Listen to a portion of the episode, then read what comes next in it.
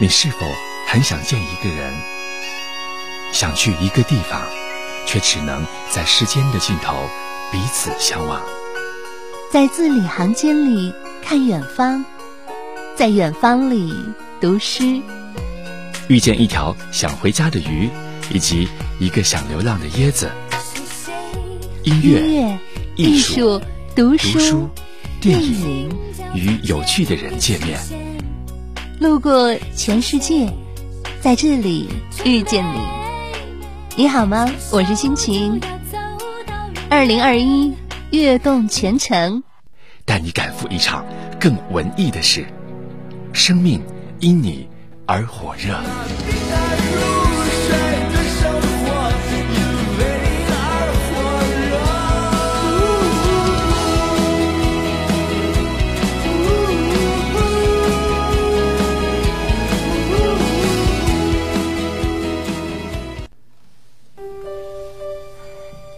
众人期待的精彩比武场面为什么没有出现？而沙子龙最后为什么又一个劲儿的重复着这样的一句“不传，不传”？这样的一部短篇小说就在这里戛然而止，背后到底又有什么样的故事呢？下面我们继续邀请今天的创意人物——山东大学文学院教授马斌老师。我们听他来聊聊断魂枪后面的深层意蕴，以及你不曾了解的老舍，他们文学性当中所包含的民族性和世界性。让这个孙老头非常失望的走了，让这个沙子龙沙师傅的这个徒弟王三顺也非常失望，甚至都觉得自己这个这个师傅啊有点怂了。但是呢，这个小说又安排了一个那么有力的结尾。当这个沙子龙沙师傅说出来不传不传的时候，我们想想他内心的这种苍凉感。明明自己有一身的这种武艺，明明可以非常轻松的啊就把这个老生头可能击败，继续保持他的江湖威名。可是他宁愿自己的威风扫地，宁愿自己的徒弟瞧不起自己。他想做的是什么呀？他想做的无非就是唤醒那个时候的还沉迷在东方的大梦里的不醒的中国人。现在不是那个靠着不是那个时代了，对呀。所以小说一开始不是告诉了我们吗？就是这个东方的大梦没法是不醒了，现在已经是船坚炮利了。我我沙子龙的枪再快，我可能赶不上一颗子弹快。那么如果你相信这个武艺还能够就是让这个啊所谓的这个中国再能够就是威震天下是不可能的。所以我们说沙师傅他自己是一个特别清醒的人，但是我们想想，如果设身处地的去替他想想的话，啊，他内心那种悲凉的情绪啊，真的是到达了顶点。这个结尾就这样戛然而止，就是留给你很多很多，就是内心的让你那个能量反倒更足了，真的就是很波涛汹涌，让你是的，让你，这个读者一生无意只只能够星星能够看得到。对吧？他把整个的院门都关起了，而且告诉说不传不传不传，就意味着这个传了好几代的威震江湖几百年的啊这么个枪法就要失传了。那么我们想想沙子龙怎么去面对列祖列宗啊？所以他内心其实是非常的苍凉，甚至都有一种啊这种悲凉感的。但是小说把这个呃心理把握的特别的准确，所以这个小说我觉得是特别有力的一个小说。嗯，而且老舍先生他是他作品就可以看得出来是非常的有社会责任感的。其实沙子龙的考虑，他的考量，主人公的考量，不就是老舍自己本身的考量吗？对对对，所以我觉得这个小说也能够帮我们今天啊啊，能够就是比如说去啊这个廓清很多的问题。啊，所以我觉得这个小说是一个，真的是一个特别有力的小说。我们今天去面对这个中国文化的时候，我们特别强调传统文化的两创，两创就意味着必须要经过创新性的发展和创造性的转化，而不是把这个传统和转化是非常重要的，而不是把传统盆景化，对吧？传统东西一丝不变的摆在一个陈列的盒子里边去，这种静态的保护是无法真正的让这个传统活起来的，啊，所以我觉得这个是一个特别打动人的一个结尾。嗯嗯，然后您说那个骆驼祥子的结尾呢？这个结尾也也是因为骆驼祥子他整个的是讲了祥子这一生的人生不断跌落的故事。呃，有的研究者认为啊，老舍因为他对于但丁很熟悉嘛，所以他认为说这个小说其实是有点借鉴了但丁的这个，就是从这个天堂到地狱到炼狱的这么一个人生之旅。但是它是一个反向的，就是骆驼祥子里边的这个祥子，他的人生的每一次这个就是发生了一些大的变故之后，他的人生就要跌落一层，从一开始的啊，在这个人和车厂拉车。到后来的给这个曹先生在拉包月，再到后来就是到了白房子里边，你会看到就是他的人生境遇一次比一次惨，一次比一次惨。就最后这个小说有一个非常有力的一个点题，就是一个好强的、体面的。一开始出场的时候，祥子多么的和善，拉车的时候都恨的都恨不得轻轻的不要让这个坐车的乘客颠倒他们。但是等到最后的时候是什么样子？啊，所以这个小说结尾其实我对也是一个特别总括性的一个结尾，就是他是一个个人主义的末路鬼，嗯。还有那个二马的结尾，哎，二马的结尾，我觉得除了要要注意到这个最后小马马威他在失望的时候告别伦敦之外，还要注意啊，这个小说里边其实在开头和结尾的地方都用了非常多的这种暗示象征啊，比如说啊，他他们这个就是在伦敦的古董铺子是在英国的什么样的这种景观的掩映之下，其实就暗示这个中国的这个命运。最后呢，这个小马离开的时候呢，这种各种各样的象征又都出来了，所以小马其实处于一个前途未卜的一个过程，他依然怀揣着这种理想，这是他和老马不同的地方，但是他暂时还是没有找到前行的道路，所以这个小说的结尾其实也是充满了象征性的。嗯嗯，对。所以从里面能够感受到更多。刚才听马明老师在讲的时候，我也在想，你看，像无论是祥子还是我这一辈子，还有还有几个作品当中，这个主人公都曾经是那个漂亮过的人物，是不是？嗯，是他对于生活和未来也做过努力和挣扎。是的。中间似乎也有接近梦想的那个时刻，好像美好的生活马上就可以垂手可得了。嗯。但是到最后的结局呢，都是抗争不过那个旧时代。是。所以我们一般的解读呢，都是对于旧时代的控诉。嗯但是我刚才在听您谈到这个但丁的时候，还有其他的一些那个老舍先生受过的影响的时候，我就在想，他其实，在文学上，他应该还有更加深层的含义，不只是抗争旧时代这么简单，是吗？是的，呃，老舍的小说其实它内在的格局是非常的深远的。一方面，我们可以把它解读为这是对于时代的控诉，对于那个时候的那种人压榨人的那个时代的一个控诉。但另外一方面呢，老舍的小说更深入的地方是写出了，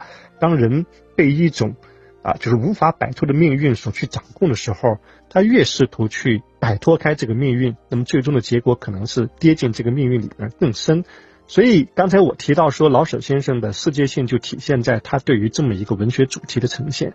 啊，老舍为什么会那么喜欢康拉德的小说？那我相信很多读者听说过康拉德，听说过他有一部非常了不起的中篇小说啊，叫这个《黑暗之心》。那么《黑暗之心》其实就是写一个白人，然后在这个非洲的殖民地里边做了这个殖民地的主人之后，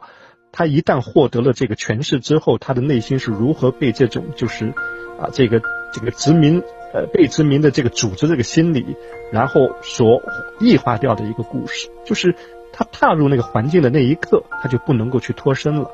所以我们会看到老舍的小说里边，比如像《月牙儿》啊，那个那么凄惨的女孩儿啊，比如说他的很多的小说里，小说里边有那么多的小人物，无论怎么去挣扎求生，可是最终的结局还是很悲惨的一个结局。这都是告诉了我们，就是这个环境对于人的这种围困性的作用。啊，所以在这一点上，其实也体现了老舍的小说，它其实是化用了康拉德式的那个主题。嗯，是有着这样一个更深层次的主题。所以说，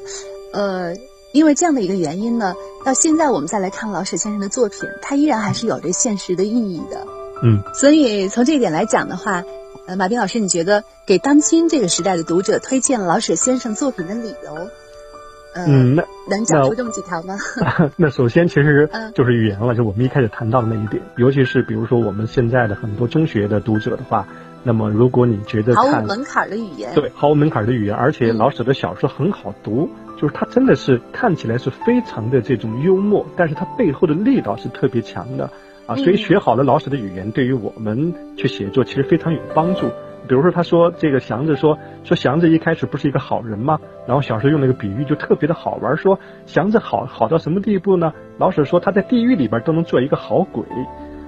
你看这个语言就非常的有意思啊，这是非常典型的老舍的这种语言啊。所以首先就是老舍在那种就是普通群众、劳动人民当中那种语言，你就能够感受得到，是不是？是是是是。所以首先是语言，再一个就是老舍的小说的这个主题的这个深邃，就是既能看到他如何的去呼应现实、去表现现实啊，同时也能看到他有更远的对于这种，比如说刚才我们所提到的，像啊这个就是呃这个人和人之间怎么去理解。啊，这个不同的文化、不同的空间的人们怎么去理解？啊，这些题目其实和我们今天如何去理解自己、如何去理解别人，啊，其实依然是啊，我觉得有非常强的对应性的。这些都构成了我们去阅读老舍的非常重要的理由。嗯嗯，所以说有这样的三个原因，应该是一个是语言方面，一个是主题方面，再一个是它超越了时代的这种特征。你概括的特别好。呃，就是现在来读的话，就是你一下就可以读进去，完全没有说担心。哎呀，这个多少年之前的作品，是不是我能够读得下去吗？我能够感同身受吗？嗯，真正好的作品，我觉得它确实是超越时代的。是，这就是经典的价值和意义嘛。对，所以呃，接下来我们要谈的这位作家呢，应该说他的作品同样有这样的一种特点。我还记得是朱光潜先生吧，美学家朱光潜先生曾经说过，好像在世界上就是比较得到认可的新文学家当中，这个老舍和另外这一位，呃，就是曾经得到很高的评价。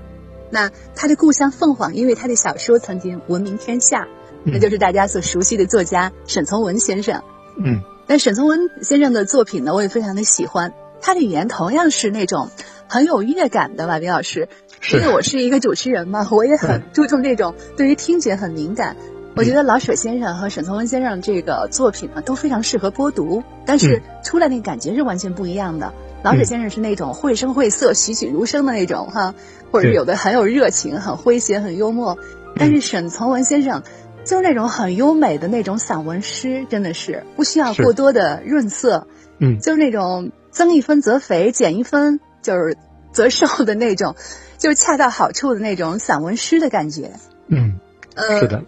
所以说，那个我想提到沈从文先生，肯定大家都非常熟悉他的《边城》。那《边城》呢，无论你什么时候读起来，还是就那么的吸引人。就从他的文字娓娓道来的那种，就是就从他的笔下，就这种汩汩流出的那种对于美和爱的美学思想啊，他的那种很质朴但是又很优美的语言。嗯，我觉得它也有一种超越时代的美。是的。嗯。呃，边城是沈从文创作的高峰期的到来的一个标志啊，就是非常巧的是，这两位呃今天讨论的作家都和我们三大是有关系，而且两个人之间还有一段时间共事过。啊，因为这个沈从文呢，也曾经做过我们这个三大的文学院的这个教授，也是在国立青岛大学时期，而他的这个编程的写作呢，正是在青岛完成的啊，所以这个小说呢，他是在青岛，是在青岛的时候完成，对，在青岛完成的，对，呃，而且呢，据说这个小说的这个就是由头啊，有一点呢，就和这个青岛还分不开，就是老这个沈从文曾经回回忆过，就是这个编程里边最打动我们，当然肯定是翠翠那么一个灵动的这么一个乡间女孩的一个形象了。然后呢，这个沈从文就说呀，说这个翠翠她背后其实是有几个人物综合在一起。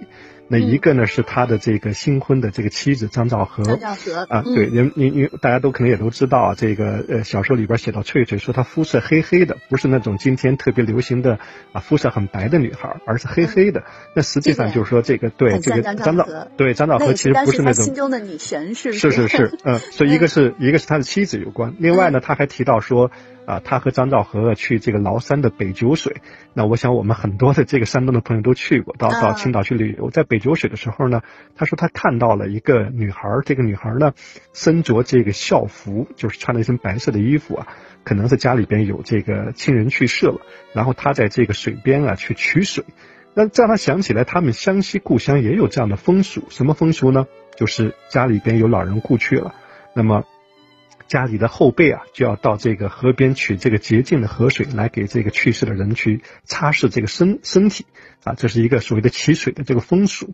而这一幕呢，让这个沈从文啊，这个很受触动。他又想起来什么呢？又想起来他少年的时候，他不是当过兵嘛？啊，这个在在在部队里边坐船开拔，然后在船上看到遥遥遥的这个对岸里边有一个小杂货铺子，杂货铺子门口有一个小女孩，那个小女孩也给他留下很深刻的印象。他就把这三个这个女性啊，一个是现实中的妻子，一个是在崂山所看到的这么一个女孩，还有一个童年记忆里边的一个女孩，把这三者融合为一体呢，去塑造了翠翠这个形象。所以我想，北水的这个女孩，她起到挺重要的作用呢，是吗？是是是，说如果没有这次。崂山之旅的话，可能就没有这个小说了。对，就是很很纯净那个白衣女子对应这个边城最后的那个那个景象哈。是，嗯，所以给人印象还挺深刻的。是的，嗯，呃，就是开玩笑说这个北九水的这个女子对于沈从文的这个边城还起到挺重要的作用的，是是是是是，嗯嗯。呃，沈从文呢，他曾经是想写一个十城记，就是边城呢是其中的一个，他就想从自己的故乡啊凤凰开始写起，因为如果大家去过这个湘西的地方，就会知道这个地方呢是离这个贵州啊、离四川啊三个地方交界的地方，所以水系非常的发达，他就想想写从自己的啊这个老家，然后呢一直到四川，那么沿着这个水系啊。这个有几个码头，每一个码头呢就写一座小城，啊，那个，但是他只完成了编程，这个是比较遗憾的事情啊。嗯嗯。嗯，就是现在你在读沈从文先生编程的时候，有时候我甚至有点恍惚，就是把他所写的这个地方，嗯，模糊掉，可以放在世界上任何一个位置，就那样一个很很宁静的人情很质朴的小山村，不知道为什么我会有这种穿越。你比如说，放在刚才您说的是北九水也好，或者是放在瑞士阿尔卑斯山下的一个 小村庄也好，嗯嗯，呃，真的就是好像放在一个世界的任何一个地方，人情很质朴、风景很优美的地方，似乎都可以就是打动别人，就这种情感似乎都能够打动别人。这恰恰说明了沈从文写的不是自己一个人的乡愁，而物宁说写出了我们所有人的乡愁。啊，您说的太好了。所以说，他这个作品。有时候你可以就是感受他是沈从文的故乡是凤凰，但是可能你从来没有去过凤凰，一样也会为他所心动。你会找到自己内心让你很平静的那一个故乡，或者是真实存在的故乡，或者是已经成为你心里那个一片净土的故乡。嗯，是您说的呃非常对啊，因为。呃，边城所讲的故事其实就是一个啊理想啊，然后梦想啊，憧憬啊，田园啊，就是我们所有的寄托的美好的东西啊，这个消逝的一个呃故事。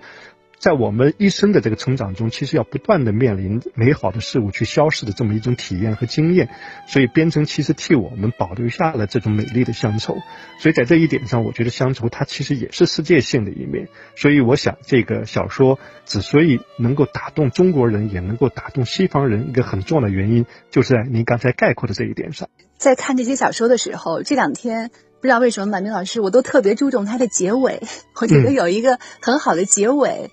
呃，是这一个作品啊，它点题就是点睛之笔，确实是。是。那么，编程的结尾在文学史上太有名了。啊，对，是。嗯嗯。所以我觉得大家在读书的时候，真的，当你不知道读什么的时候，你可以去读一读这些经典佳作，它超越了时代的这些经典作品，它的确是有它的原因的，是不是？像您刚才说的这个，呃，已经成为文学史上的佳作这样的结尾，嗯，很诗意的一个结尾。很开放性的结尾。是这个结尾呢，嗯，对，就是他大家都知道这个结尾啊，就是这个翠翠在等待着罗宋会不会回来啊，他等待着他心目中的那个人，然后说也许呢，啊，他永远不回来了，也许明天就回来，呃，就刚才您说的这个结尾呢，它是一个未完成的结尾，也许我们作为一个读者来说，心里边可能还是有点隐隐的遗憾，为什么这个沈从文不再仁慈一些，让罗宋回来去？让这个已经失去了祖父的翠翠啊，把他拯救出来，以他的爱去感染翠翠。但是如果是这样去写的话，这个小说可能就没有那么有力量了。就像我们所说的那个传说中的骆驼祥子之所以落选，是因为改了一个大团圆的结局一样。对，所以沈从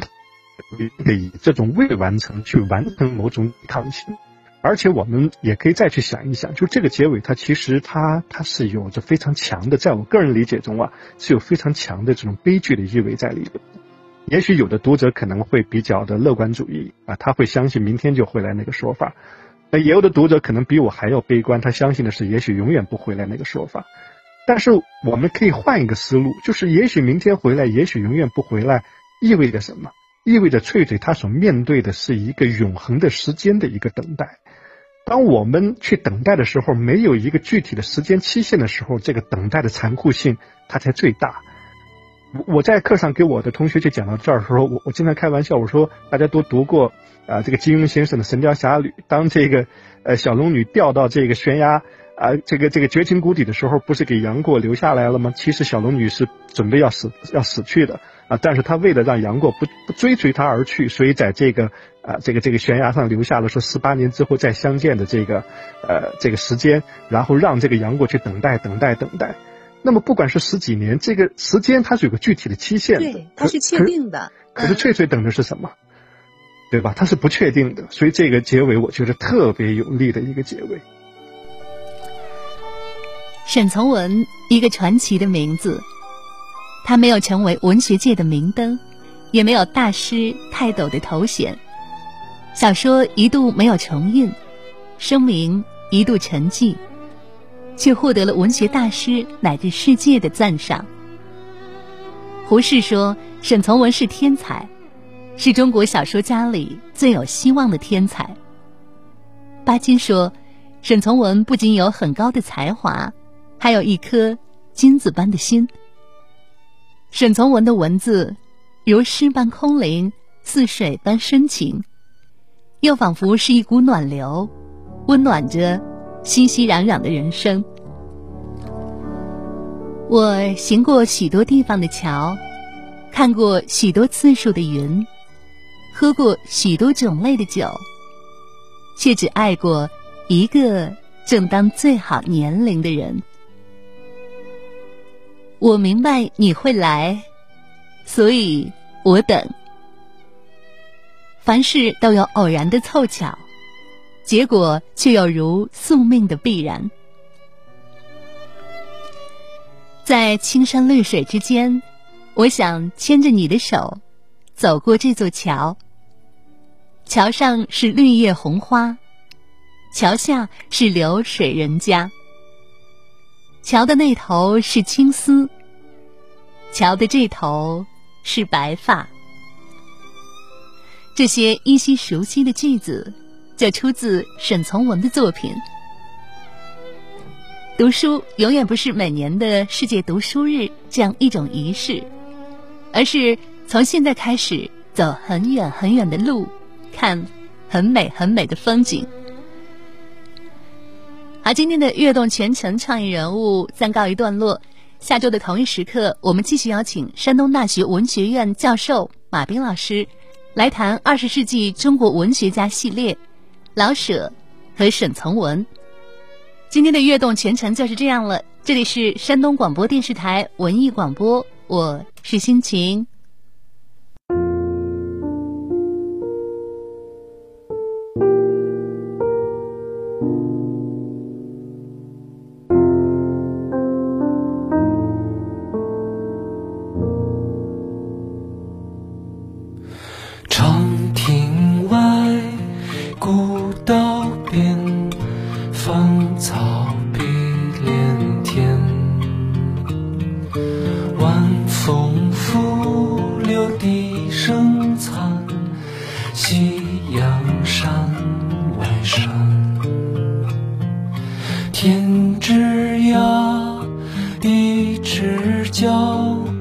知交半零落一壶浊酒尽余欢今宵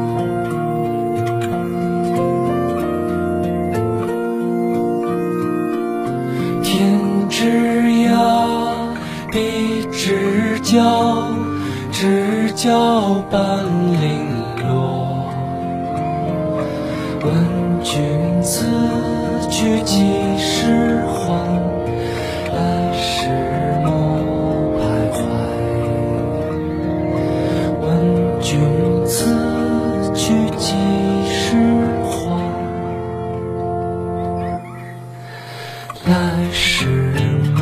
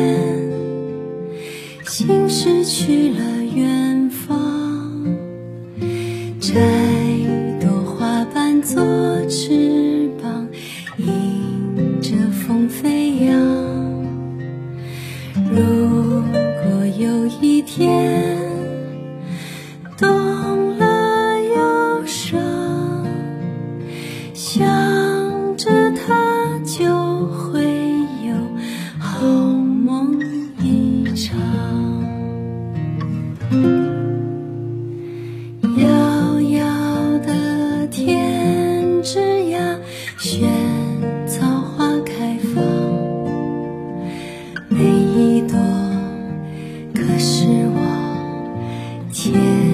挂的模样让它开